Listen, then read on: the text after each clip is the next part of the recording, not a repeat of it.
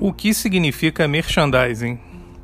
O merchandising significa toda comunicação visual e ou ação de marketing diretamente no ponto de venda. Por exemplo, demonstração de produtos, material publicitário na gôndola, ação de flash mob, degustação, entre outras ações.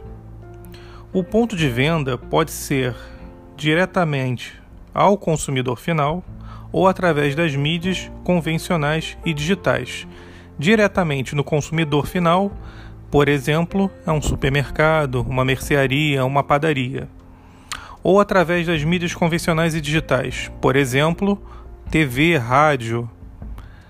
Um abraço e até o próximo episódio.